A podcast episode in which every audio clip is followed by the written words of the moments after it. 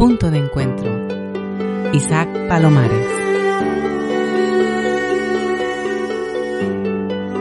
Si muere una planta en casa porque no la has regado, no culpes a tu falta de tiempo ni digas que no se te dan bien. Tampoco pienses que la culpa la tiene la poca luz que entra por la ventana. La planta ha muerto porque la has dejado morir. La invitada de hoy relata esto en uno de los fragmentos de su libro, un libro en el que cuenta su historia con la ansiedad, una historia que seguramente es conocida también por ti, porque al final la ansiedad está cada vez más presente en nuestras vidas y en la sociedad que estamos creando. Nuestra invitada de hoy dice que lo que más le ayudó en la ansiedad fue tener una vida simple.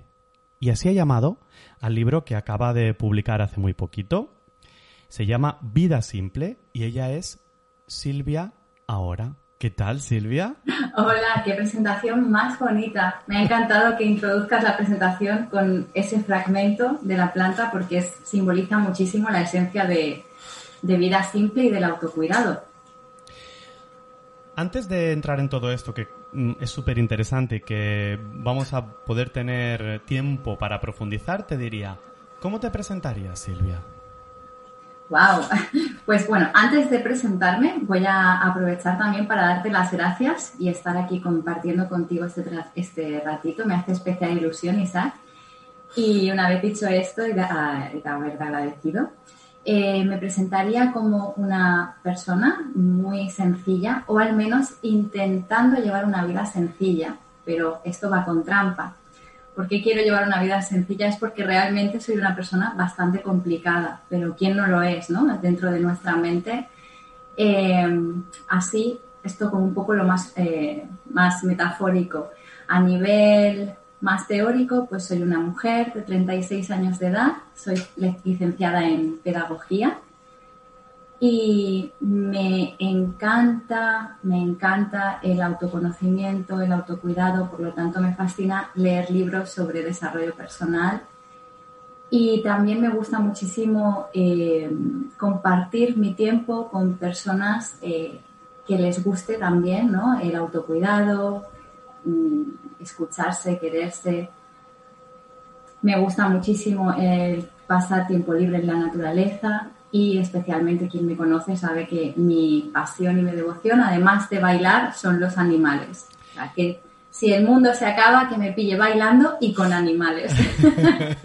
y todo esto se refleja en tu perfil de Instagram, porque al final, viendo tu perfil, vemos cómo estás de enamorada de tu gata, cómo te gustan los animales, cómo trabajas para un mundo en el que la relación humanos-animales sea mucho más sensible y menos utilitaria y demás. Silvia, a mí me hace mucha ilusión que estés hoy aquí también. Eh, Silvia y yo nos conocimos hace muchos años, pero esas cosas que tiene la vida eh, nos volvemos a encontrar por internet. Y además nos encontramos y yo hacía tiempo que me planteaba hacer un podcast sobre minimalismo.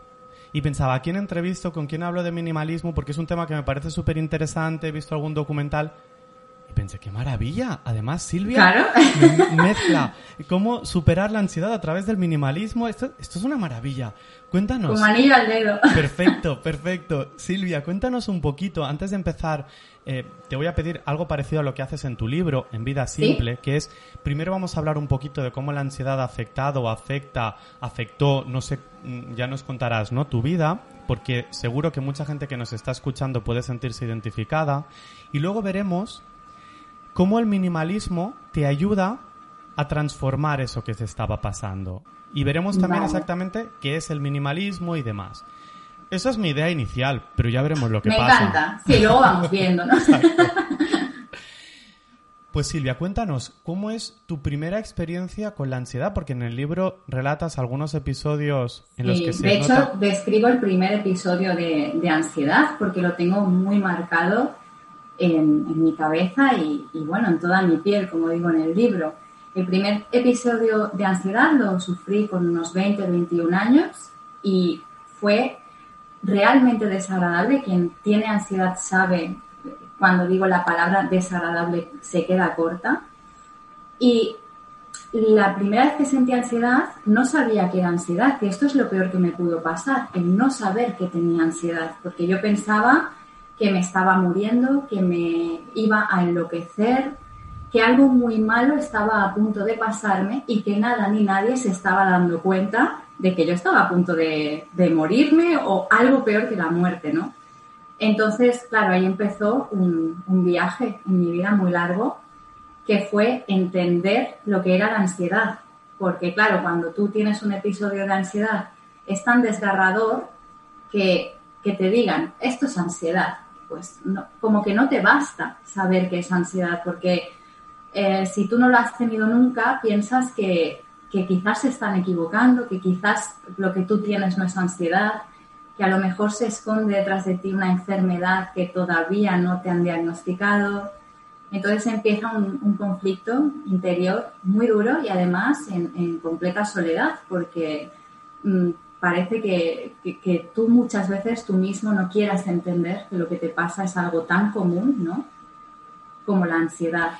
Sin embargo, claro, estás hablando de un primer episodio hace aproximadamente 15 años. Ahora se habla mucho de ansiedad, pero hace 15 años la sensación de soledad que suele sentir la mayoría de gente cuando tiene ataques de ansiedad, hace 15 años aún debía ser más sensación de soledad, ¿no, Silvia? Sí, totalmente, porque además, a ver, quizás nada tiene que ver con la edad, ¿no? Pero yo en aquel momento tenía 20 años eh, estaba todavía en la universidad, acababa de pasar pues, por una, pérdida de un familiar, se, había muerto mi padre hacía seis meses y yo siempre me había considerado una chica todoterreno, ¿no? Yo podía con todo. Se muere mi padre, no pasa nada. Yo sigo estudiando, sigo yendo a la universidad, tengo que cuidar de mi madre, tengo que eh, hacer buena cara siempre con mis hermanos, con mi familia, ¿no? Entonces todo estaba aparentemente muy bien en mi vida externa, pero mi vida interna la tenía totalmente descuidada y estaba muy sola, pero no porque no tuviera gente a mi lado, estaba sola porque no tenía la persona más importante que hay en mi vida, que soy yo misma. Y la sensación fue de soledad durante muchísimos años, Isaac, no solo con 20 años, con 30, con 32 Qué bonito lo que dices, ¿no? La persona más importante es la persona que eres tú y esa persona es a la que le debes lealtad, a la que le debes cuidado, ¿no? Exacto. Fíjate, estás diciendo algo que yo me encuentro en muchas ocasiones en consulta con personas con ansiedad, ¿no? Eh, no se habla a lo mejor en la bibliografía científica, porque la bibliografía científica sobre ansiedad, ah, bueno, es difícil, supongo, controlar esta variable, ¿no? Pero en muchas ocasiones la sensación que tengo es que la ansiedad viene a avisarte de que te dejaste sola, ¿no? O de que te alejaste de ti. ¿Tú lo corroboras esto en ti, Silvia? Totalmente, es totalmente. Yo algo que he aprendido con la ansiedad, Isaac, y es algo súper bonito, a pesar de que la ansiedad sea tan desagradable, es que la ansiedad no deja de ser una mensajera que te dice, eh, hola, escúchate, atiéndete, o sea, ¿por qué no te estás cuidando? ¿Por qué no te estás priorizando? Y la ansiedad, mira, una de las cosas que a mí siempre me ha pasado con la ansiedad, y, es una frase que siempre yo he dicho en terapia, es, es que me viene de repente. Yo estaba bien y de repente me coge esta angustia, esta sensación de estómago, ¿no? los, síntomas que, que ya conocemos. Y al fin y al cabo descubrí que no es tan de repente como parece la ansiedad. La ansiedad ya te va dando avisos porque quizás llevas unas semanas, unos días, unos meses. Todo depende también de lo resistente que tú eres ¿no? A no sentir estos síntomas. Llevas semanas, meses o un tiempo descuidándote, estando más pendiente de las necesidades de los demás, estando pendiente de complacer a los demás, estando pendiente de buscar la aprobación de los demás, que esto de buscar la aprobación a mí me ha dado muchos ataques de ansiedad, muchos dolores de cabeza. Y al fin y al cabo, eh, si estás pendiente de todo lo que te rodea, pero tú no sabes qué quieres en la vida, cómo te sientes, qué necesitas, pues la ansiedad te dice, pues bueno, si no te paras tú, ya te paro yo. A ver si así empiezas a escucharte. Es decir, Silvia, que hay un momento en el que de algún modo te descubres perdida de ti misma. Totalmente, sí. Y ahí hay una soledad aterradora. Te encuentras en la más absoluta oscuridad de la vida. Y aunque suene muy terrorífico, muchas veces yo creo, Isaac, que es necesario llegar a este punto en la vida, llegar a caer muy fondo y estar en, en una noche de estas tenebrosas y en plena oscuridad para empezar a querer abrir los ojos de verdad. Porque muchas veces en, cuando ya llega un momento que, que, estás realmente perdido, es cuando dices, vale, me tengo que encontrar y estoy sola, ¿qué hago? Y ahí empiezas a encontrarte, a encontrar muchos recursos que te pueden llevar a la vida que tú necesitas, porque cada persona es muy diferente. Eh, ¿Sabes a qué me recuerda esto que estás diciendo, Silvia? A San Juan de la Cruz y la Noche Oscura del Alma, o, muchas personas cuando se vuelven a encontrar relatan que antes ha habido como una especie de crisis de, derrumbe total en el que todo es oscuro, ¿no? Al final tú estás hablando de noche oscura también, como hace San Juan de la Cruz cuando habla de la noche oscura del alma, como que hay una pérdida de fe en todo, ¿no? Hay como una especie de... Es que lo describías como si estuvieses hablando de lo que habla San Juan de la Cruz, ¿no? En la noche oscura del alma, como una soledad aterradora, como una oscuridad, como una desconexión, y a partir de allí todo empieza a cambiar. Totalmente. De hecho, en uno de, los pasajes de mi libro lo describo como que yo llego un momento en el que me siento en una habitación totalmente oscura, apagada y no tengo ninguna linterna, ninguna linterna que me diga por dónde tengo que salir de allí. Pero esto es bonito, en el fondo es bonito, porque no hay nada más bonito que algo que te pueda pasar que te haga querer abrir los ojos y que te haga encontrarte. Y muchas veces ¿no? Eh, se nos olvida que para encontrarnos o para querer ser mejores personas o para querer tener una vida más sencilla, más auténtica, tenemos que pasar por momentos incómodos. Y esto de la incomodidad es eh, algo que a las personas que sentimos ansiedad no nos gusta nada. Y muchas veces por evitar situaciones incómodas nos traicionamos a nosotros mismos. Y eso va a hacer que posiblemente tengamos ansiedad en adelante. Por evitar situaciones incómodas has llegado a traicionarte a ti misma. Exacto. ¿Tienes algún ejemplo concreto, Silvia, de esto? Sí, mira, por ejemplo, eh, hay un capítulo en mi libro que lo describo muy bien, que es el de personas tóxicas, situaciones tóxicas, y hablo mucho de esto. Y, por ejemplo, eh, yo recuerdo un día que estaba en una, en una cena con, con amigos en una de esas etapas en las que yo tenía muchísimos ataques de ansiedad, eh, que todavía no, no, había sido bien diagnosticada realmente qué es lo que me pasaba, estaba muy perdida. Tenía un trabajo que no me suscitaba ningún tipo de interés, mm, no hacía deporte, no cuidaba mi alimentación, bueno, que estaba en el pack completo para todos los números para poder tener muchísima ansiedad. Y yo estaba en aquel entonces en una cena con amigos y me aventuré a decir cómo me sentía, eh, que de vez en cuando tenía ataques de ansiedad que me venían sin saber por qué.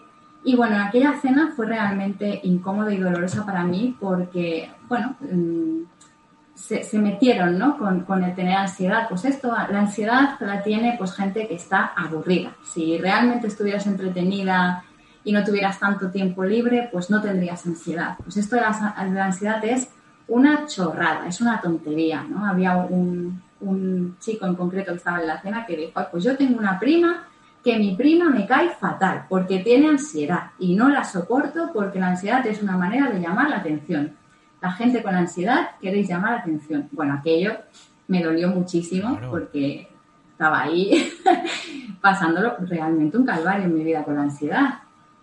Y aquella situación me dolió muchísimo y fui incapaz de expresar mi dolor y de decir que me estaban haciendo daño. Entonces, aquella conversación se convirtió en risitas, ¿no? De estas, a ver cuál decía la tontería más grande.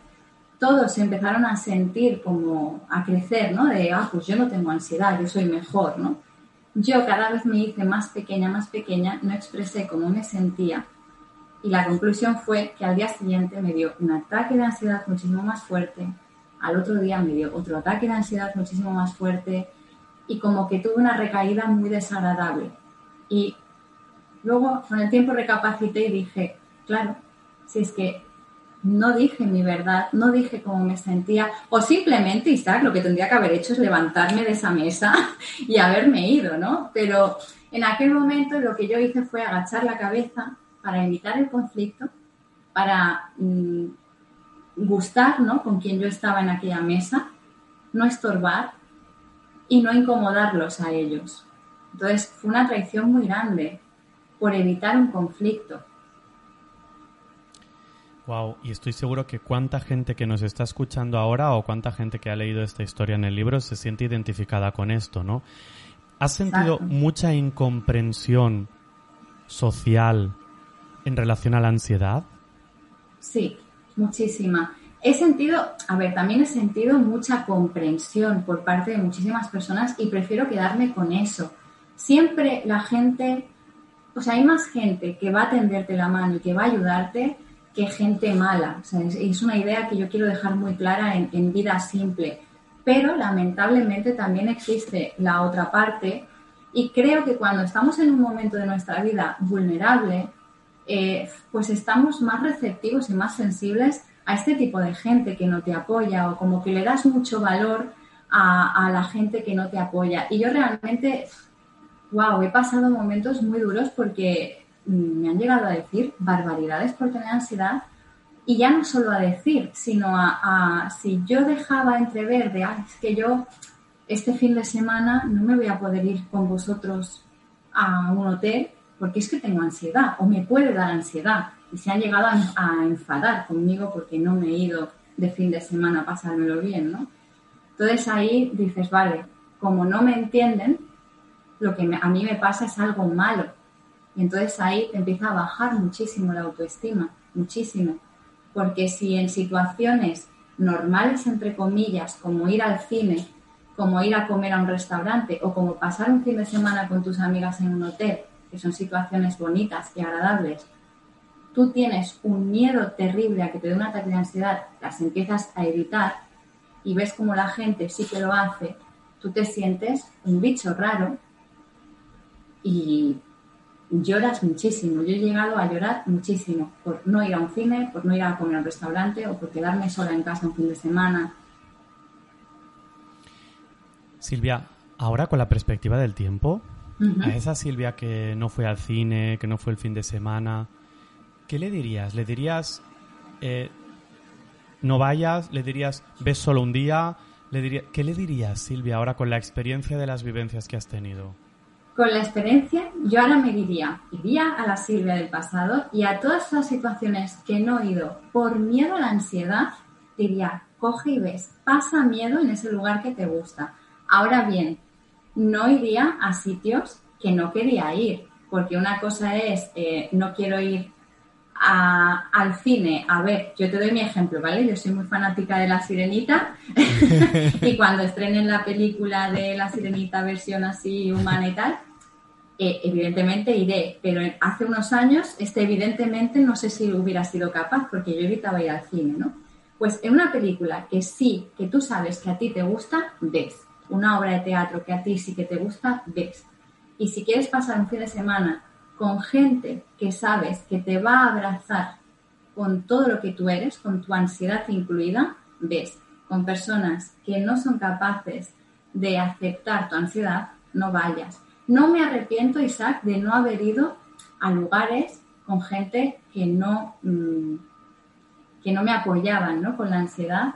Pero yo creo que uno de los, de los trucos para perderle el miedo a la ansiedad es exponerse exponerse cada uno a su ritmo, a su tiempo. Hay quien le funciona muy bien exponerse a saco, ¿no? Tengo miedo a, no sé, a coger un tren. Pues venga, un tren de nueve horas seguido. Y hay, gente que le puede funcionar más, pues cada día cinco minutitos de tren, una parada, hasta que le pierdas el miedo.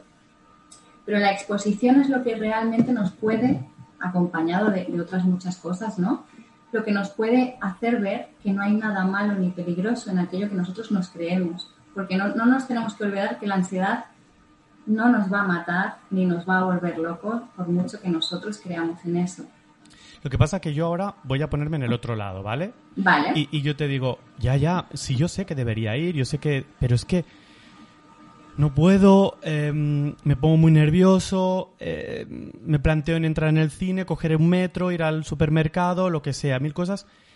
Pero es que si me preparo, me arreglo para ir y en la puerta digo, no puedo. Te hace gracia, te suena, ¿no? ¿Qué, me dirías si yo te dijera esto? Vale, yo pues sé que tengo que exponerme, pero me pasa esto, Silvia. Pues en primer lugar, en primer lugar, no hay que agobiarse, ni presionarse, ni autoexigirse nada, porque eso también es una conducta que nos va a llevar a tener ansiedad. Si tú ahora mismo en estos momentos de tu vida eh, ir al cine, estamos poniendo el ejemplo del cine, ¿no? Pero hay muchos, te da muchísima ansiedad, no pasa nada, también acéptatelo y abrázatelo. Es tu vida y no hay nada terrorífico ni cruel porque le tengas miedo a ir al cine, no te presiones, pero vamos a ir poquito a poco y tienes que encontrar tu manera y tu tranquilidad para poder enfrentarte a ir al cine, porque tienes derecho a disfrutar de una película. Entonces, el hecho ya de arreglarte para ir ya es mucho. Ahora vamos a ver si mañana llegamos hasta la puerta del cine.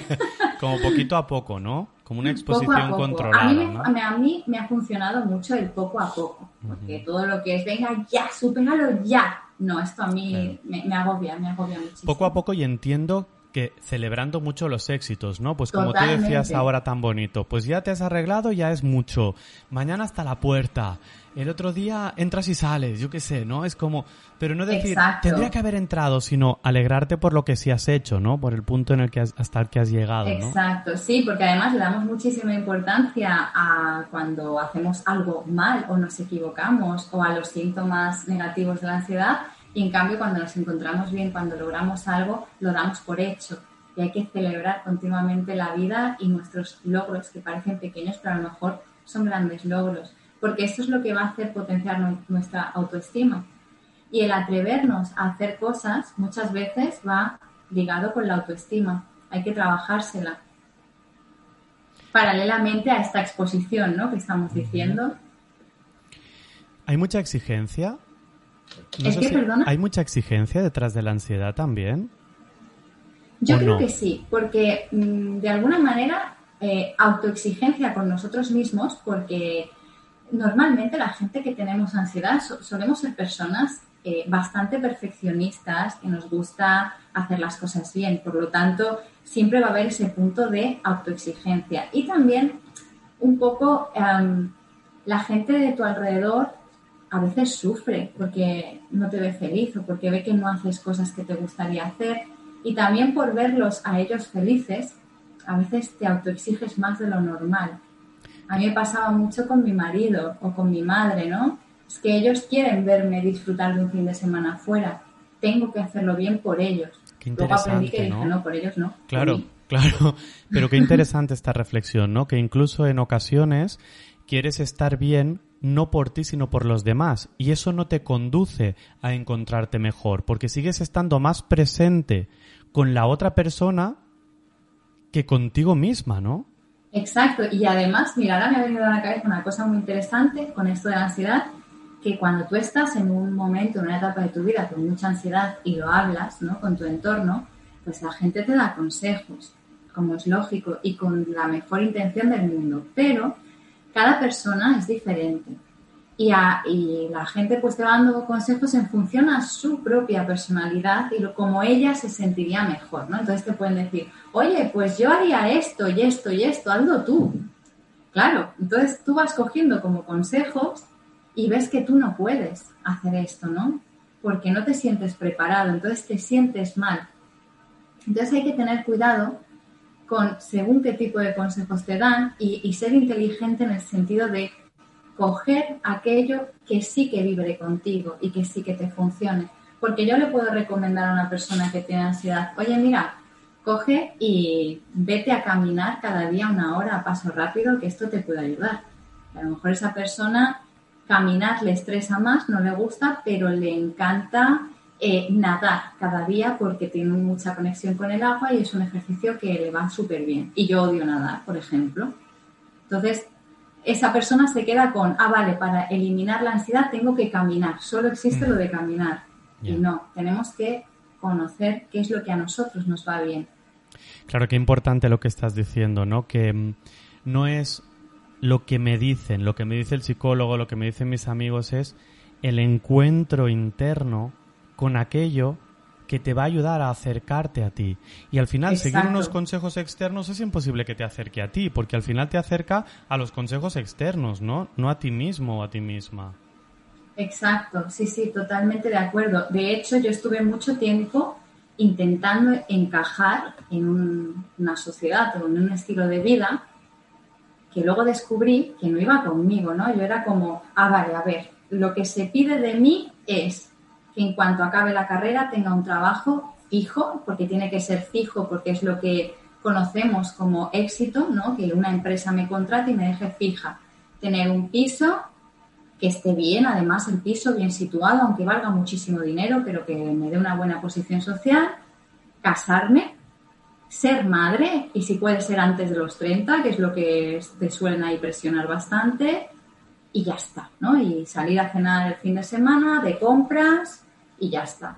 Y todo esto no iba conmigo, no encajaba conmigo. Y yo me agobiaba porque yo veía mi entorno que se iban todos casando, iban todos teniendo hijos, iban todos teniendo trabajos que no les gustaba, pero los iban dejando fijos o contratos de larga duración. Y yo siempre autónoma, sin dinero, muy perdida, sin ganas ¿no? de, ser madre.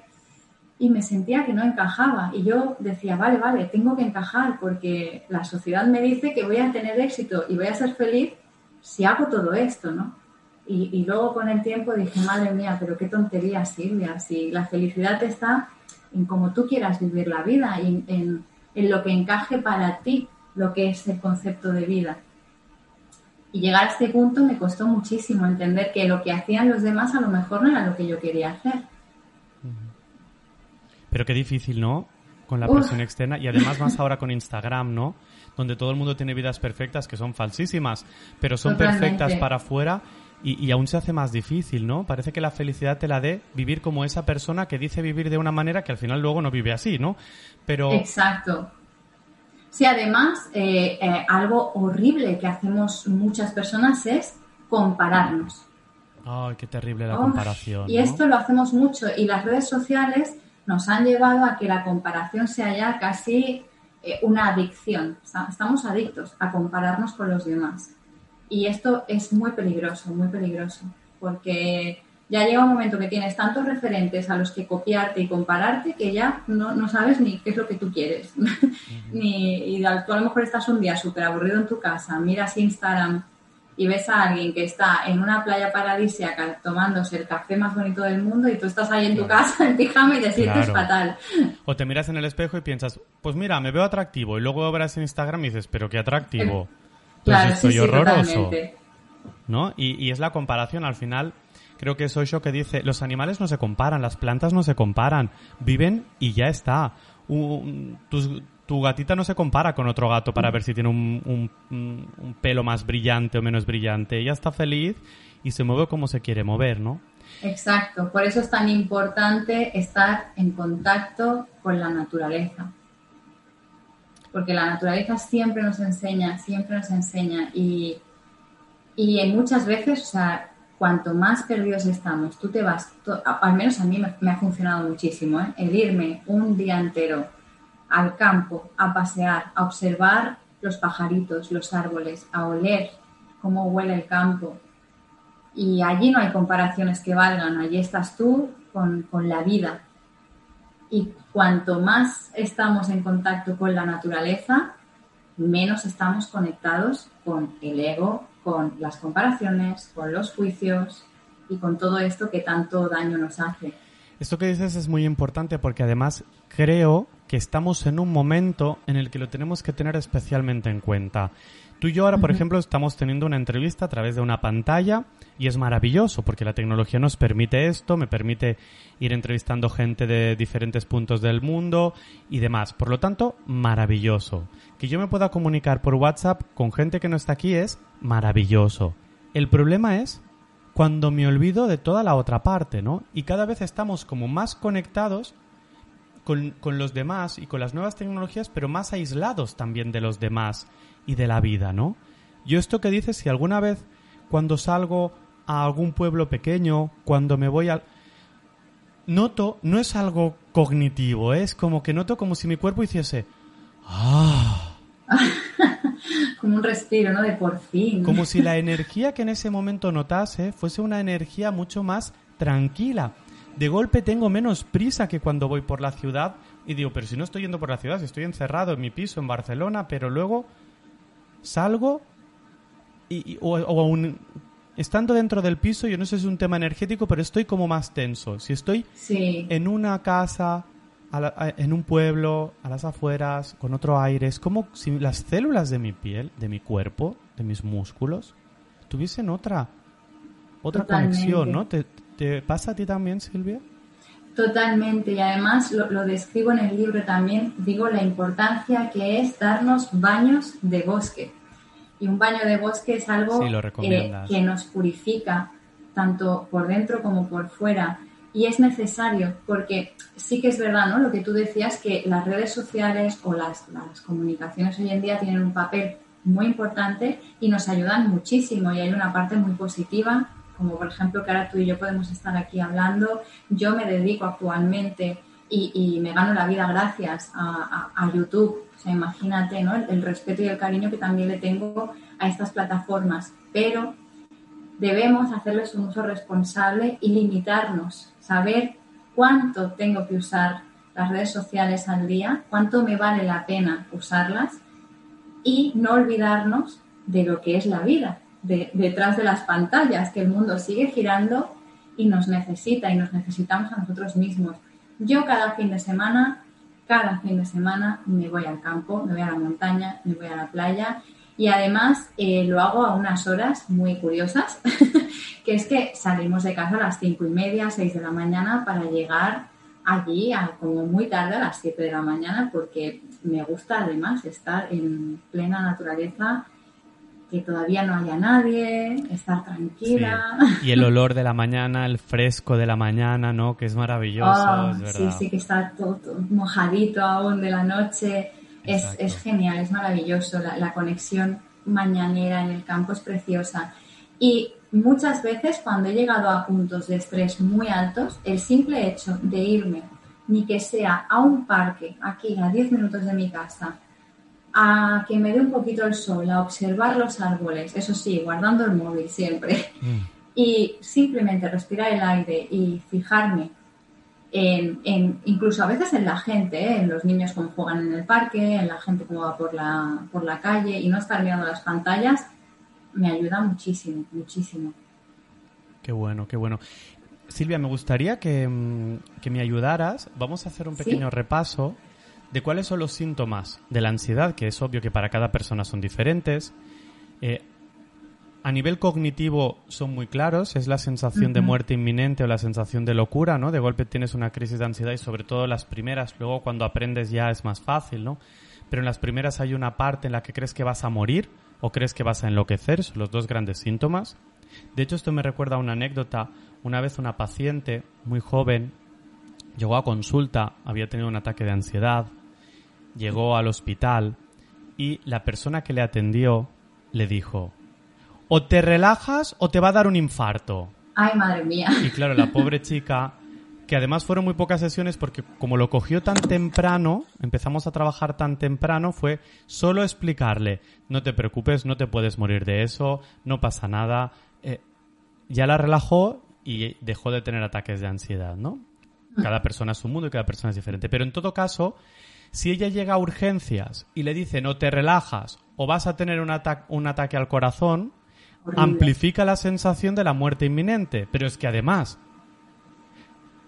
persona iluminada que le dijiste esto a quien entraba de urgencias.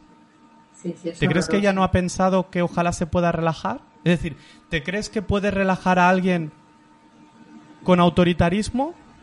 No, no, es totalmente que yo me quedé es horrible. Impactadísimo, porque al final lo que hizo fue incrementarle. Exacto. Es como si a una persona depresiva tú le dices, es que tu vida realmente es una mierda. ¿no? Es incrementar. Entonces, a una persona ansiosa decirle, te vas a morir si sigues así, es incrementar la ansiedad, ¿no?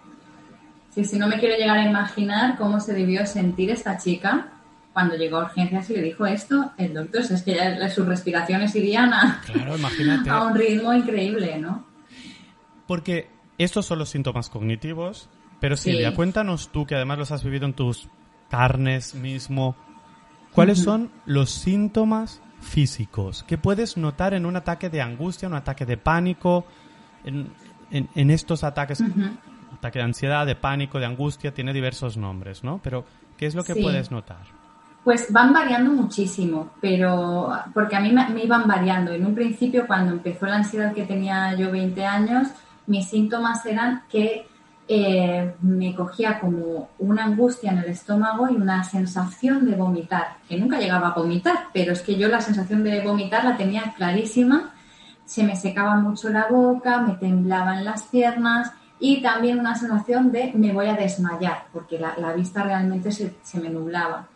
Con el tiempo esto se fue transformando y la sensación de vomitar fue desapareciendo, pero el temblor me fue en aumento. Entonces me temblaban las piernas muchísimo, después, además de las piernas, me temblaban los brazos y un momento que es que me temblaba el cuerpo que parecía que, que estaba ahí convulsionándome muchísimo y esto a mí me aterraba. El tema de los temblores me asustaba muchísimo porque yo lo veía tan evidente que temblaba que yo decía, vale, si me va a dar algo porque estoy temblando.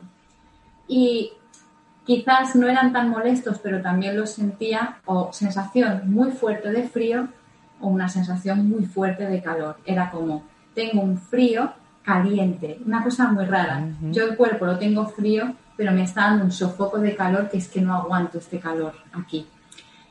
Una sensación de que tú quieres irte de tu cuerpo porque tu cuerpo está eh, mm, haciendo muchas cosas que tú en ese momento no estás preparado para, o tú sientes que no estás preparado para aguantar, ¿no? Que, estés en, no sé, eh, en la cola del súper y que empieces a temblar, a sentir que vomitas, a sudar, a tener calor, a tener frío, a temblar, es muy desagradable. Pero ya te digo que esto varía muchísimo depende de dónde te coja, depende la intensidad del ataque de ansiedad del momento, depende de la persona. Una de las cosas... sí, perdona. Sí, no, y, es, y me he dejado, bueno, el, el, principal, que es que sientes muchísimo los latidos del corazón porque tu respiración se agita, hiperventilas, entonces el corazón te lo sientes de una manera que dices, vale, me va a dar algo. pero no. no, para nada, es que el cuerpo entra en una alerta es muy fuerte, entonces tú estás hipervigilante, hipervigilante y lo notas todo por mil. De hecho, eh, posiblemente mm, muchos de los síntomas que nosotros tenemos cuando nos da un ataque de ansiedad los tenemos durante el día gente que no tiene ansiedad y no les da ni importancia, ¿no? Quien no siente en algún momento pues un poco de frío, un poco de calor, una sensación de angustia en el estómago, el corazón que a veces se nos agita. O por ejemplo, en muchas ocasiones cuando acabamos de hacer ejercicio podemos tener síntomas muy parecidos a los de la ansiedad, pero como los ubicamos en un contexto de ejercicio, no nos da miedo y luego cuando nos recuperamos se pasan, ¿no? Mientras que si ocurren de forma espontánea es lo que más asusta a las personas cuando sufren ansiedad, ¿no? Es de, ah, es que no sé qué me lo provoca, es que estoy bien y de golpe pasa algo así, ¿no? El hecho de que sea tan espontáneo, ¿no? Claro, es como si se apretase un botón en tu cuerpo de activar síntomas y de repente, ¿no? En, una situación que no toca, ¿no? Porque no acabas de correr una maratón, ni acabas de hacer el amor, ni acabas de estar saltando, y que tengas esos síntomas. Entonces, eso es lo que asusta. Eso es lo que asusta muchísimo. Pero bueno, hay técnicas para relajarnos cuando, cuando vienen. O, o de entrada, si le quitamos todo el peso, eso igual que ha subido se va, ¿no? Yo siempre digo, tengo mucha suerte de ser psicólogo, porque como yo veo a mucha gente, si luego hay cosas que me pasan a mí, ya me parecen normales. Cuando las personas no ven a, a las demás personas, pues se creen que solo les pasa a ellos, ¿no? Exacto. Pero yo he podido tener algunos momentos en que he tenido algo muy parecido a un ataque de ansiedad, en épocas de mucho estrés, de mucho... Y, y de golpe notar que lo que estaba sintiendo, como ya lo reconocía por otros pacientes, por libros, por demás, decir, ah, vale, estoy agitado.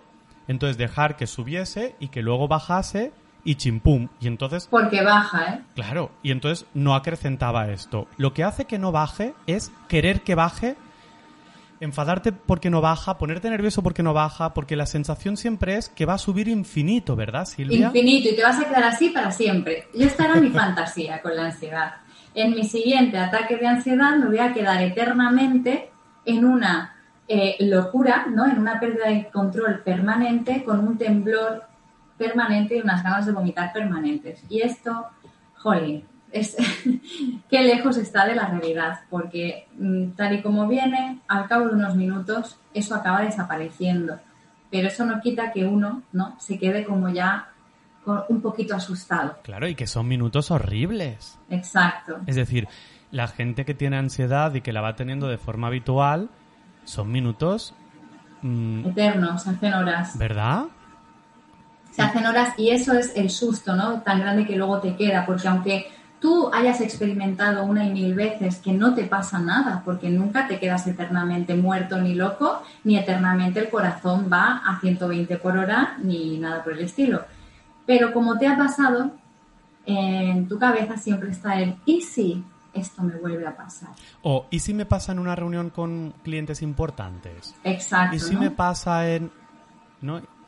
¿Qué hacías si te pasaba en una situación importante como esta, Silvia? ¿O qué hacías, no al principio, porque entiendo que sufrías mucho, pero cuando empezaste a controlarlo? Pues mira, eh, tengo que decir, esto seguro que si nos está escuchando gente que tiene ansiedad a relajar, que cuando estamos en una situación importante en la que nosotros estamos participando activamente o agradable o nos gusta, no nos pasa, porque estamos conectados con nosotros mismos. Muchas veces, ¿no? Mi fantasía de la ansiedad era, es que eh, voy a ir a un sitio, no sé, ¿no? Tengo eh, un bolo de baile, tengo que actuar delante de varias personas, ahí me va a dar un ataque de ansiedad en el, en el escenario. Nada, no me daba porque yo estaba bailando centrada en la tarea. También pensaba que me iban a dar ataques de ansiedad en mi trabajo. Eh, cuando trabajaba como terapeuta, como pedagoga, con niños, yo decía, a ver si estando allí en consulta con un chaval, me da un ataque de ansiedad, pobre crío, ¿no? Y luego, 15 eh, años trabajando como pedagoga y nunca, jamás me ha dado un ataque de ansiedad trabajando. Eso es súper importante, Silvia. Es, mm, yo creo que puede ayudar mucho a la gente que nos está mm. escuchando, ¿no? La fantasía es que te va a ocurrir en el momento más difícil para ti. Pero la realidad es que no acaba sucediendo, porque la realidad es que cuando una persona con ansiedad se desmaya, se suele desmayar cayendo sentada en la silla. Es decir, no se suele desmayar como una bajada de tensión o como... No, no, no. Se suele desmayar cuando ha encontrado la silla. Sí, sí, totalmente. ¿Qué, quiere decir con esto? Que al final yo enviaría también una, un acto de confianza con uno mismo en que cuando lo que uno tiene es ansiedad es muy desagradable, mucho, pero solo es ansiedad. Solo es ansiedad y nunca te va a pasar nada de eso tan terrorífico que tú estás creyendo en tu cabeza. Sí que es importante pues ir al médico, ¿no? Que te hagan un chequeo, que se vea que tú estás bien y una vez tú sabes que tú estás bien, que tu cuerpo está sano, esos síntomas, por más que tú pienses que son algo más, que tu ansiedad es diferente y especial y que tú sí que, la, tuya sí que te va a hacer eh, morir. A ti sí que te va a matar, ¿no? Yo voy a ser el primer muerto por ansiedad del mundo, ¿no? Sí, sí, eres, eh, vas a salir mañana por las noticias, ¿no? Y es que esto me lo pensaba, ¿eh? Digo, es que ya verás, yo, lo decía.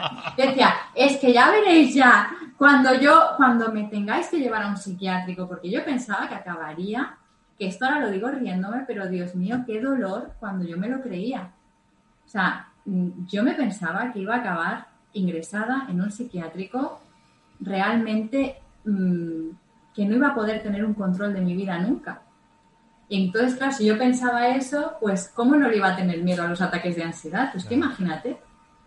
claro, porque tú tenías miedo. que en medio de un ataque de ansiedad te tuviesen que llamarse la ambulancia y te encerrasen en un psiquiátrico. Esta mujer ha perdido el control de todo, ¿no?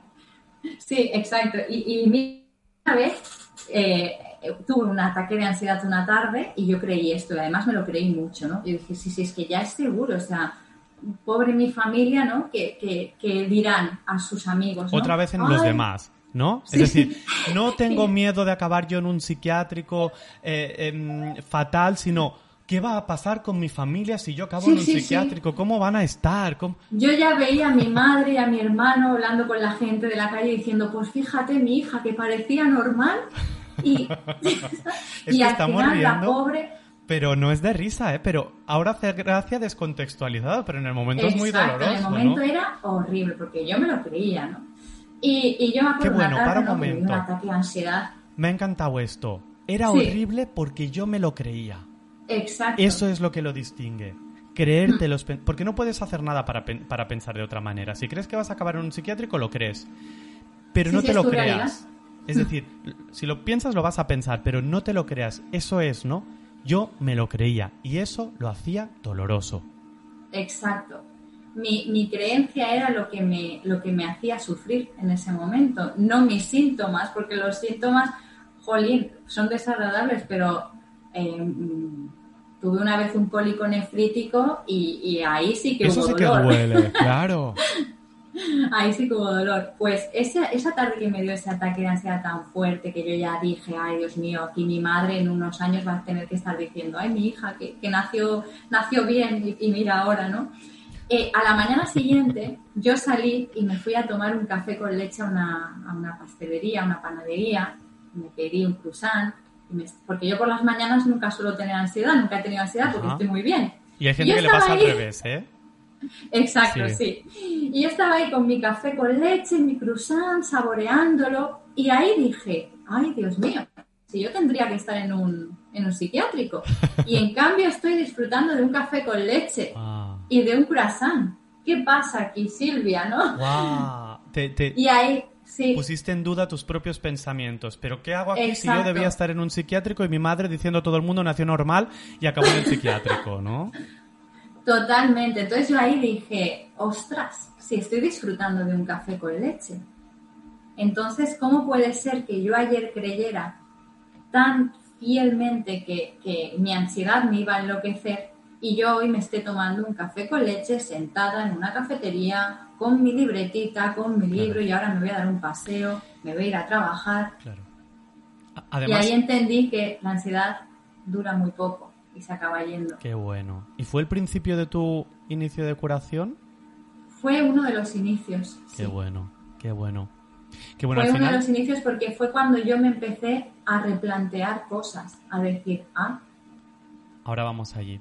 Porque al final, cuando ha dicho Silvia psiquiátrico, no, se refiere seguro, y te lo pregunto a ti, a que no te refieres a un centro de salud mental como los que existen actualmente, sino que seguro que cuando imaginabas un psiquiátrico de los años 20, con, con los electroshocks y todo lo que había entonces, ¿no? Totalmente. Yo he, tenido el, honor de, de, trabajar haciendo prácticas en un centro de salud mental y para nada tiene que ver con lo que muchas veces vemos en las películas, ¿no? la, gente que allí está haciendo tratamientos, está sanando, hay equipos profesionales, o sea, que nada tiene que ver con lo que mi cabeza pensaba, ¿no? De película, de cuando eran los años 90 y salía una película de miedo, un psiquiátrico, sí, sí, totalmente. Pues yo no.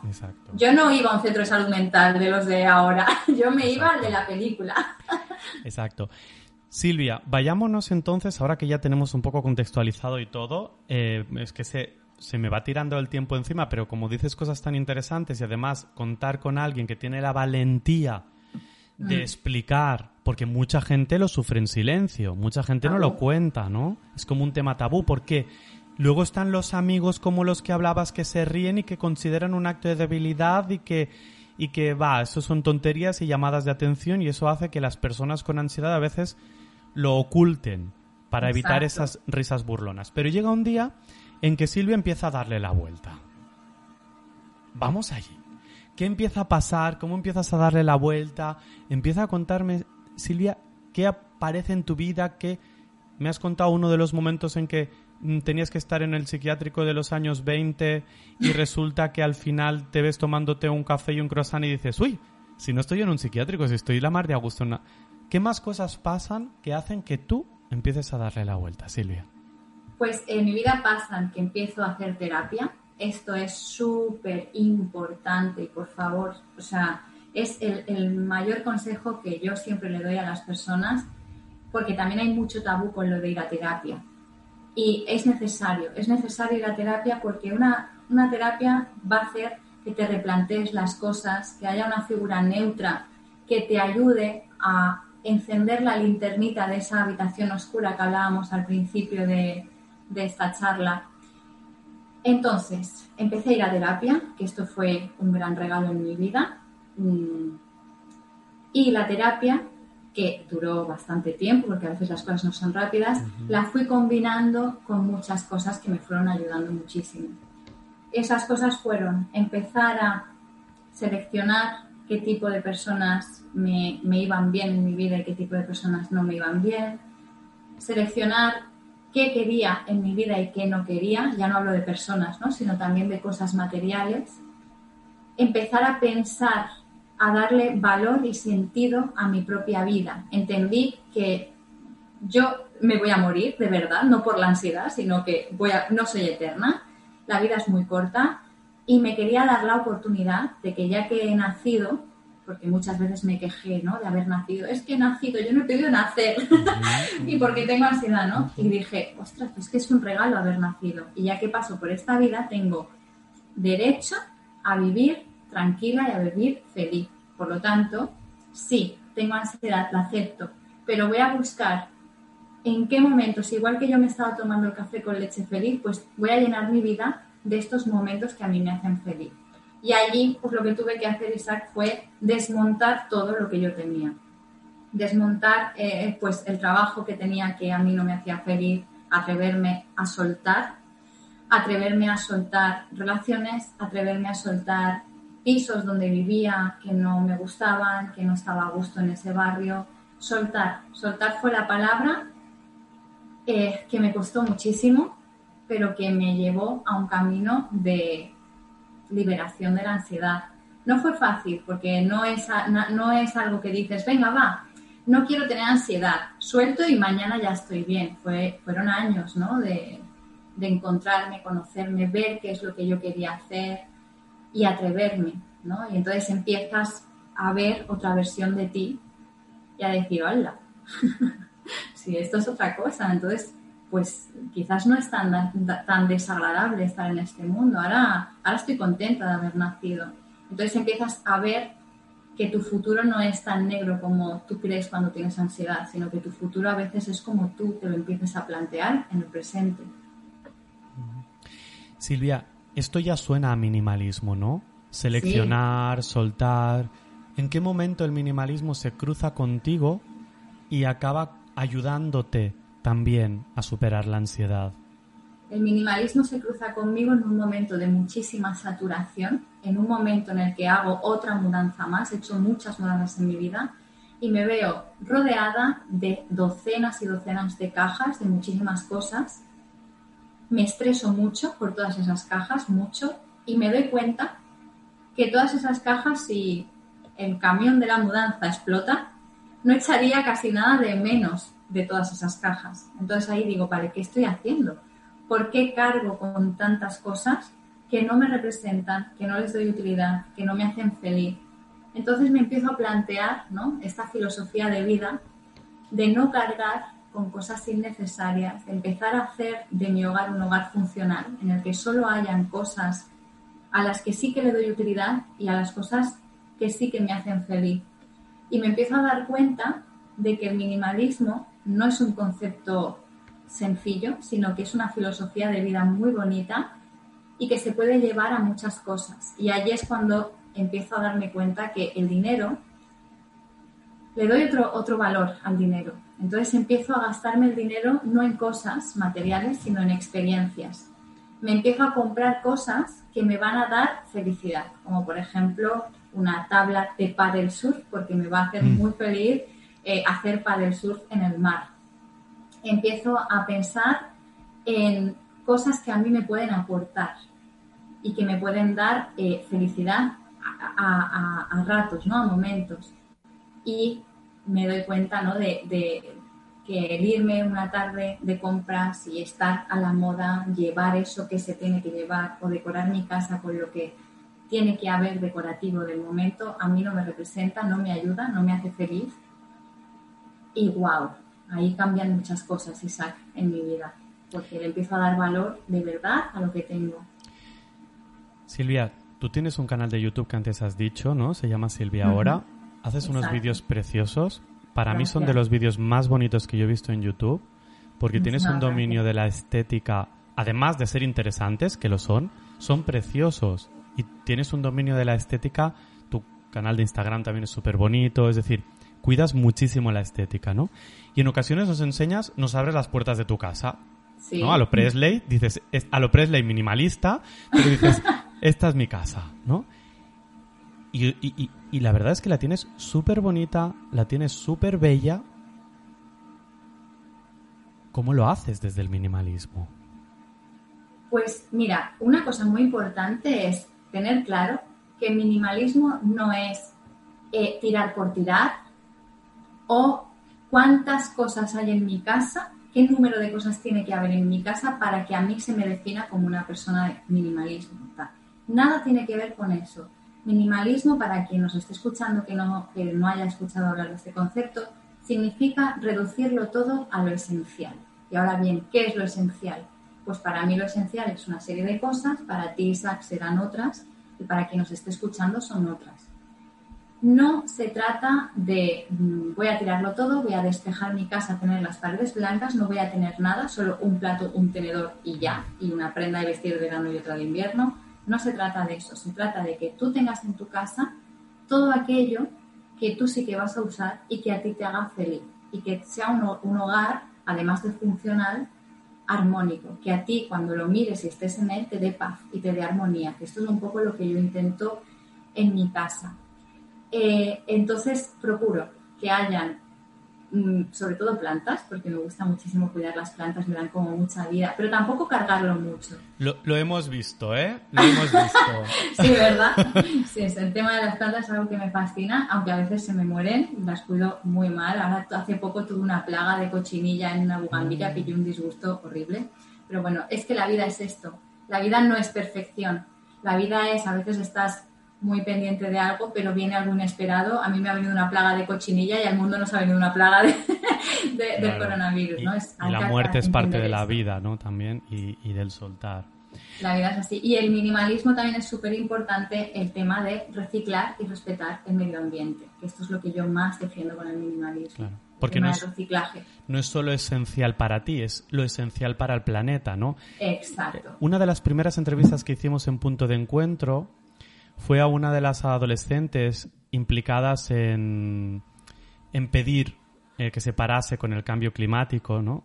Una entrevista preciosa y yo le hablé del reciclaje y me dijo, como ya debo estar pasado de moda, me dijo, bueno, es que lo del reciclaje está bien, pero no es lo importante. Lo importante es no comprar, lo importante es no generar residuos. El reciclaje al final es generar residuos también. Lo importante es intentar no generar residuos, irte a esa tienda que no tiene las cosas envasadas, eh, reducir al máximo, ¿no? Exacto. Vamos a evitar por completo qué es lo que entra en nuestra casa, porque muchas veces en mi canal de YouTube hay, veo ¿no? en comentarios que mucha gente le gustan mucho los vídeos de, de, tirar, ¿no? De qué tenemos que tirar de nuestra casa.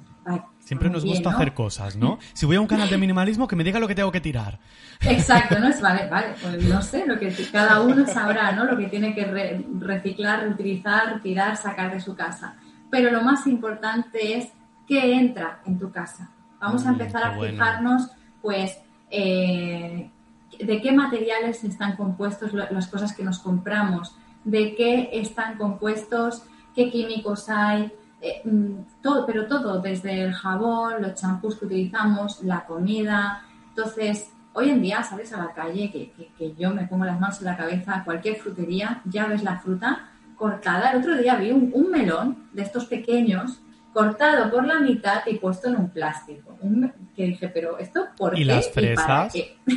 cortadas también en un plástico, es que hacen unas cosas extrañísimas totalmente. Sí, sí, o una mandarina, sacada la piel de la mandarina, los gajitos envueltos en un plástico. ¿no? y estas cosas digo, por favor, personas humanas, no las compréis porque así evitaremos pues que estén a la venta, ¿no? Si están ahí a la venta es porque debe haber gente que las compra. De hecho, fíjate Silvia, yo creo que uno de los temas que debería volver y que no se debería haber ido nunca es que todo fuese con envase de cristal, pero envase de cristal del que tienes que devolver al supermercado, no del que tienes que reciclar. Y no entiendo que si la recogida de basura puerta a puerta, que si todas estas...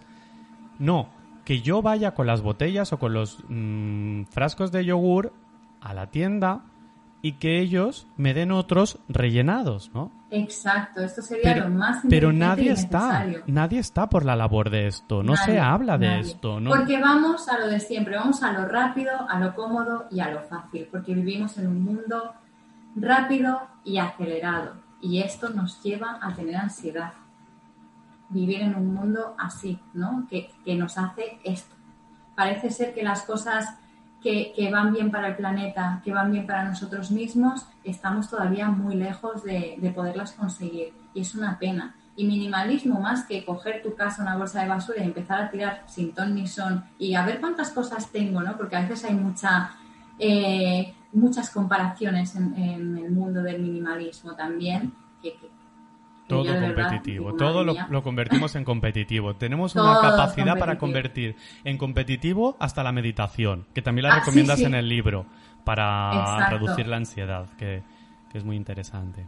Sí, sí, totalmente, totalmente. Pues esto de la competitividad y las comparaciones nos alejan del ser, nos hacen daño, nos frustran, nos generan ansiedad. Y cerrando un poco el tema del minimalismo, quien quiera iniciarse en él, a mí a nivel de ansiedad me ayudó muchísimo porque me ayudó a no mirar tanto mi ombligo, sino a mirar un poquito más el planeta, a darme cuenta de que mi paso por aquí, si todo el mundo lo hiciéramos, si todo el mundo no solo reciclásemos, sino tuviéramos más cuidado con lo que consumimos, con lo que compramos, con lo que entra en casa y vigilamos, pues sobre todo comprar productos que no testan con animales. Esto es, básico hoy en día, por favor. Y esto hace que tú conectes de una manera mucho más bonita con, un valor de la vida. Y, en casa, cuando te das cuenta que hay menos cosas, que hay menos ruido visual, tú entras con una, una armonía muchísimo más bonita. Y además, se ahorra muchísimo porque evitas muchas compras compulsivas, impulsivas, compras que se hacen para darte premios, para sentirte mejor. Y empiezas a comprar de una manera un poquito más, más inteligente, no sé si es el objetivo más adecuado, pero al menos con más conciencia. Al final es el encuentro con lo trascendente, ¿no? Exacto. Cuando nos trascendemos a nosotros mismos, cuando trascendemos nuestro ego individual, la calma emerge a través de querer el bien de los demás, de los otros seres vivientes y sintientes, del planeta y de todo lo que nos rodea, ¿no? Totalmente. Cuando alguien me dice, pero es que a mí me da igual lo que les pase a los demás, a mí me importa lo que me pasa a mí. Cuando me dicen esto yo siempre pienso, por eso estás como estás. Ah, porque no te importa lo que los demás piensen, ¿no? No se lo digo, intento tratarlo con un poquito más de amor para que se dé cuenta solito. Pero al final, en ocasiones, cuando trabajamos la compasión y es, no, no, es que a mí lo que ¿cómo me va a ayudar a ser más compasivo con el otro si lo que quiero es estar bien yo? Ya, pero si tu mirada está únicamente centrada en ti, difícilmente vas a poder sentirte mejor. Trascendernos y no mirarnos el ombligo como tú decías, porque mirarnos el ombligo nos lleva a la dificultad, y a sentirnos mal. Silvia, ¿sabes qué me empezó a mí a hacer interesar un poco por el minimalismo? Soy un completo aprendiz, ¿eh? yo voy viendo tus vídeos para tener ideas, pero, ¿sabes? Yo leí mm, a Mari Condor en La magia del orden y me di cuenta que yo no sabía ordenar. Y mira que mi madre hizo esfuerzos, ¿eh? De hecho, yo creo que ahora está contenta cuando viene a mi piso y ve que lo tengo mucho mejor que tenía mi habitación en casa de ella. Pero yo me di cuenta, yo me di cuenta que yo lo que me pasaba es que yo no sabía ordenar. Nos enseñan muchas cosas, pero hay cosas prácticas que a mi madre le salía natural, pero yo no no cogí la idea, ¿no? Y cuando me leí ese libro, yo pude coger la idea. Yo pude entender que si cada cosa tiene su sitio, si el sitio está ocupado no cabe nada más. Y si tiene que caber algo más, es porque algo, porque hay que hacer sitio en algún sitio, ¿no? Y luego me encantó la idea de quédate solo con aquello que te haga vibrar el corazón. Sí, esto es precioso. No pienses en qué tirar, piensa en qué quedarte y cambiará todo.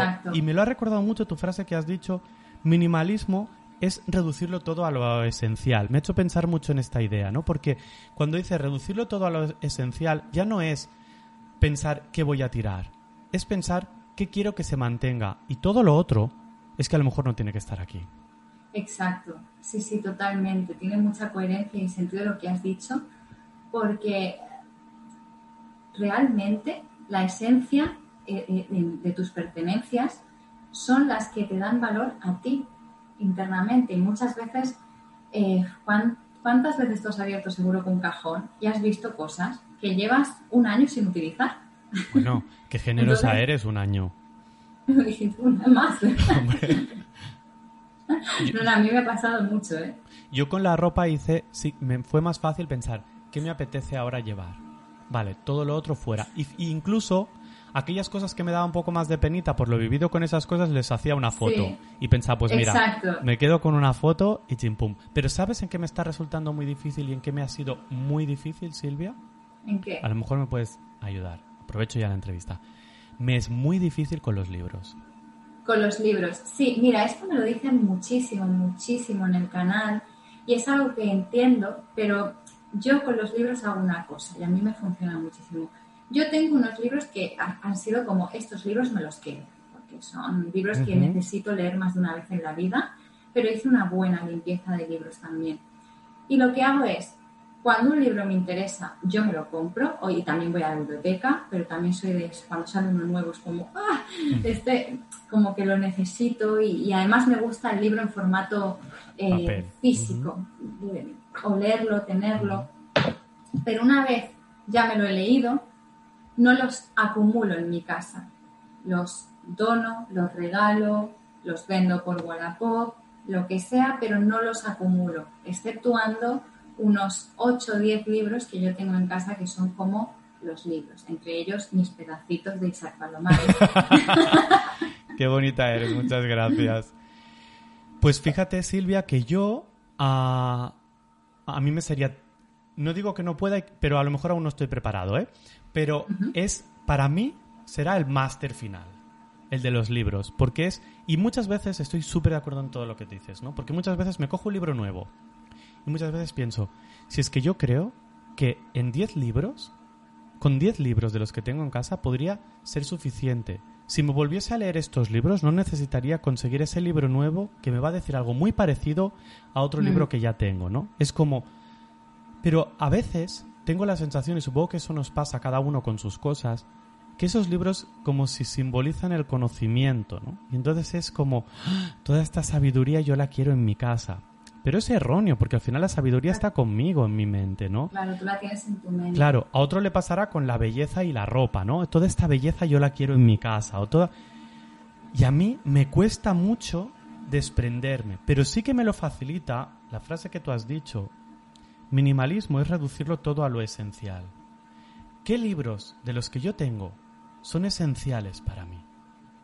Exacto, qué libros de alguna manera son esenciales porque te han marcado o tienes un vínculo emocional especial pues, con, el, con el escritor o por la etapa de tu vida en la que te lo has leído o porque son libros que te han marcado profundamente y te hace feliz tenerlos en una estantería y de vez en cuando ojearlos y mirarlos. Y además, si tú haces una selección de esos libros que tú consideras esenciales y los tienes en una estantería, cuando los veas, solo esos libros, te va quizás a llenar más ¿no? que tener una estantería con 200 libros. ¿no? Muchas veces con los libros nos pasa eh, que de alguna manera, eh, no, no, no, todo el mundo, ¿eh? pero a veces ¿no? cuando tú entras en una casa y ves muchos libros, da la sensación de que estás dando a demostrar tu nivel cultural, que eres una persona que lee, porque muchas veces lo que tenemos en casa nos representa y nos define como personas y queremos dar a demostrar cuando vienen, ¿no? Eh, mira lo que tengo, esto soy yo y esto me define, ¿no?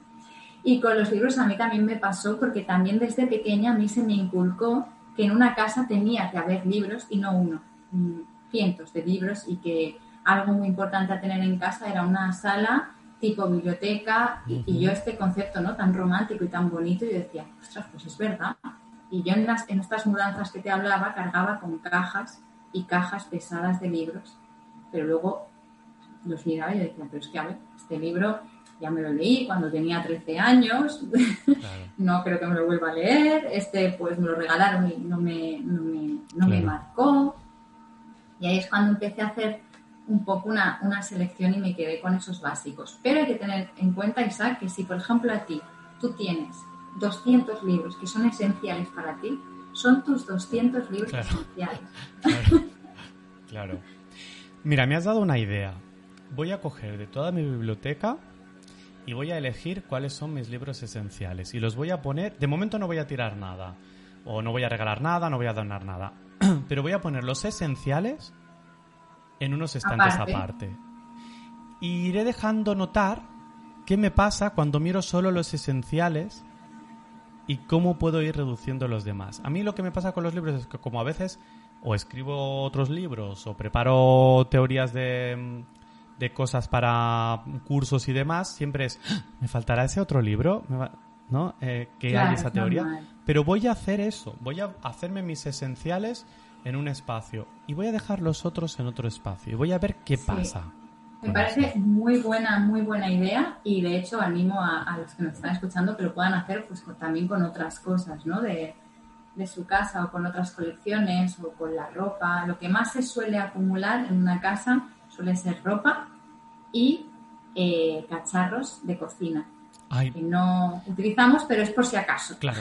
Voy a hacerte una pregunta sobre esto. Yo tengo muy pocos platos y estoy planteando comprar una vajilla. Claro, ¿Qué pasa si tienes los platos justitos, que a mí ya me va bien, porque no me ocupa mucho, pero cuando tengo invitados o invitadas, yo no quiero usar plástico, porque no quiero generar más residuos. ¿Qué hago si tengo pocos platos? ¿Cuántas veces vienen invitados a tu casa? Pues tampoco es que muchas, a lo mejor una vez al mes, cada dos meses, tampoco es que sea yo un anfitrión absoluto, ¿no? Muy poquito. Claro, hay que, hay que preguntarse esto, ¿no? Muchas veces tú tienes los platos que son esenciales para ti y para las personas, con las personas con las que convivas en casa y tener unos pocos más por si viene alguien, ¿no? Lo que pasa es que tenemos que ser conscientes y realistas sobre todo de cuántas personas suelen venir a nuestra casa y cada cuánto. Porque tú puedes tener, me invento el número, cinco platos, cinco vasos, etcétera, y, ya está, y funciona bien, pero a lo mejor tienes 30 platos, 30 platos hondos, 30 vasos y a lo mejor viene una vez cada tres meses cuatro amigas tuyas a tomar un café con pasta. Claro, es que a lo mejor tienen más platos que la gente que cabe en tu casa. ¿no? Exacto. Entonces hay que, hay que pensar un poco la realidad ¿no? de cada uno. ¿Cuántas veces vienen invitados a casa? ¿Cuántos invitados vienen a casa? Vienen 27 personas a casa y en el caso que vengan ya nos apañaremos, ¿no? Yo a veces he llegado a poner patatas de estas fritas en vasos porque no tenía más platos. Es muy interesante lo que dices, ¿no? O en, que, tiene que ver con ser realista, porque vivimos en la sociedad del por si acaso, ¿no? Me compro un móvil que haga X por si acaso, ¿eh? Entonces quiero tener por si acaso, cuando al final a lo mejor nunca vas a juntar tanta gente. Y si lo haces, también puedes decirles, oye, traer cuatro platos que me faltan. Exacto, y volvemos a lo de antes, ¿no? Antes éramos más comunidad entre, entre las personas, nos ayudábamos más, éramos más un equipo. Y esto era muy bonito. Nos juntábamos y uno traía, yo lo recuerdo cuando era muy pequeña, cuando veraneaba en un pueblo de playa precioso, que a veces nos juntábamos para comer eh, los vecinos y cada uno de nosotros llevábamos nuestra propia silla. Imagínate, o nuestro plato, esto era súper bonito antes, ahora no, esto ya no, lo hacemos. Y, hay, que ser realista y a veces más natural ante las cosas, hay que dejarnos fluir. Y si viene alguien y tienen que venir 20 personas a casa, que no suele ser el caso, y no tengo platos, pues ya nos apañaremos, ya nos apañaremos, hacemos una comida de picoteo. Eso es, eso es. Pues Silvia, la verdad es que la entrevista está siendo muy agradable vamos a ir finalizándola por eso, porque mm, ya te invitaré otro día y hoy seguimos hablando, ¿no? De más cosas de minimalismo estas tan interesantes. Le voy a llamar a esta entrevista Superar la ansiedad con el minimalismo, porque creo que, que puede ayudar a muchísima gente si la encuentran con este título. Y te voy a hacer un resumen. Te voy a pedir que me digas una o dos frases de las que vaya a decir que sean aquellas con las que tú te quieras quedar. Las que más te gusten. ¿Vale? Yo voy a decir muchas, así que eh, quédate con una palabra o con lo que sea, como resumen de algunas cosas que has dicho. Si me tienes que precisar, me precisas. Una persona que intenta llevar una vida sencilla, ya que soy una persona complicada, así te has definido. El primer episodio de ansiedad lo sufrí a los 21 años. Fue un viaje muy largo conocer qué era la ansiedad. Yo siempre me había considerado una chica todoterreno, pero tenía mi vida interna descuidada. Algo que he aprendido es que la ansiedad es una mensajera que te recuerda que te cuides. La ansiedad no llega tan de repente como parece, suele avisar antes de que te estás descuidando. Hay una soledad aterradora. Es necesario caer muy fondo para querer abrir los ojos de verdad. No hay nada más bonito que una experiencia que te haga abrir los ojos. Por evitar situaciones incómodas llegué a traicionarme a mí misma. Hay más gente que va a atenderte la mano que la gente que no te apoye. Sentía que tenía algo malo y eso me hizo bajar mucho la autoestima. Ahora me diría, coge y ves. Ves con miedo, pero no vayas donde no quieras. Uno de los trucos para perder el miedo a la ansiedad es exponerse. A veces los pequeños logros son grandes logros. Intenté encajar en una sociedad que no iba conmigo. La felicidad está en cómo tú quieras vivir la vida. La naturaleza siempre nos enseña. Irme al campo, a observar, oler y sentir, me pone en contacto con la vida. Cuando estamos en una situación importante no nos da el ataque, aunque la fantasía es que sí. Pensaba que acabaría en un psiquiátrico. Y yo me creía mis pensamientos y eso me hacía sufrir. Empecé a ir a terapia y me ayudó a encender la linterna de la habitación oscura. Seleccioné personas, cosas que quería en mi vida. Soltar fue la palabra que me liberó de la ansiedad. El minimalismo se cruza conmigo en medio de una mudanza con un montón de cajas. No cargar con cosas innecesarias. Empiezo a gastar el dinero en experiencias y no en cosas. El minimalismo no es tirar por tirar. Minimalismo es reducirlo todo a lo esencial. No es tan importante lo que tiras como lo que no entras en tu casa. Vivir en un mundo rápido nos lleva a la ansiedad. Wow, precioso resumen que has hecho, Isaac. Es, es maravilloso. Has cogido, yo creo que toda la esencia, has reducido a lo esencial esta entrevista. tengo una buena maestra.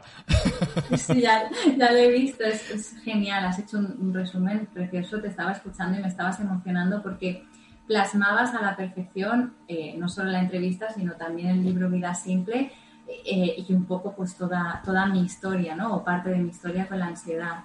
La primera frase que has, que has mencionado, eh, que creo que es la de que tengo una mente muy complicada, por eso elegí una vida simple soy una persona que intenta llevar una vida sencilla ya que soy una persona complicada.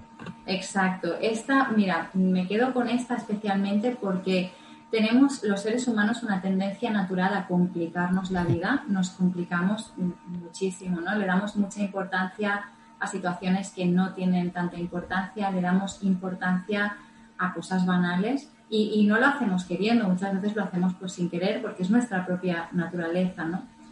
Pero a pesar de ello, darnos cuenta, ser conscientes de esta tendencia a complicarnos y empezar a trabajar, a buscar lo esencial, lo sencillo, lo simple, a querer empezar a darnos cuenta que en la sencillez está la felicidad, en compartir una tarde, un café con un bizcocho que has hecho tú mismo con, con un par de amigos, salir con tu familia a pasear al campo, disfrutar de una película en el sofá, eh, disfrutar de una tarde de lluvia, de un café calentito, de estar acariciando a un animal, de fijarnos en, el olor del chocolate, del café, del campo.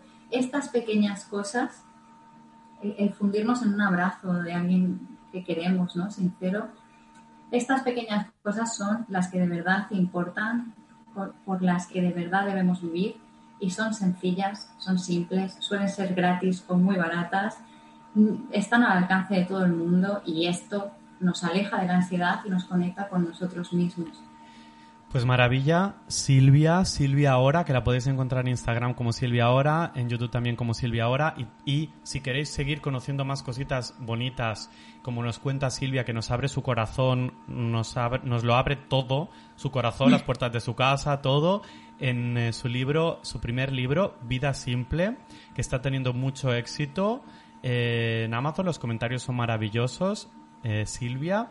Estoy súper agradecida. Te deseo muchos éxitos. Muchas gracias, Isaac. Te deseo que sigas aportando lo esencial a todas aquellas personas con las que trabajas y con las que te acercas.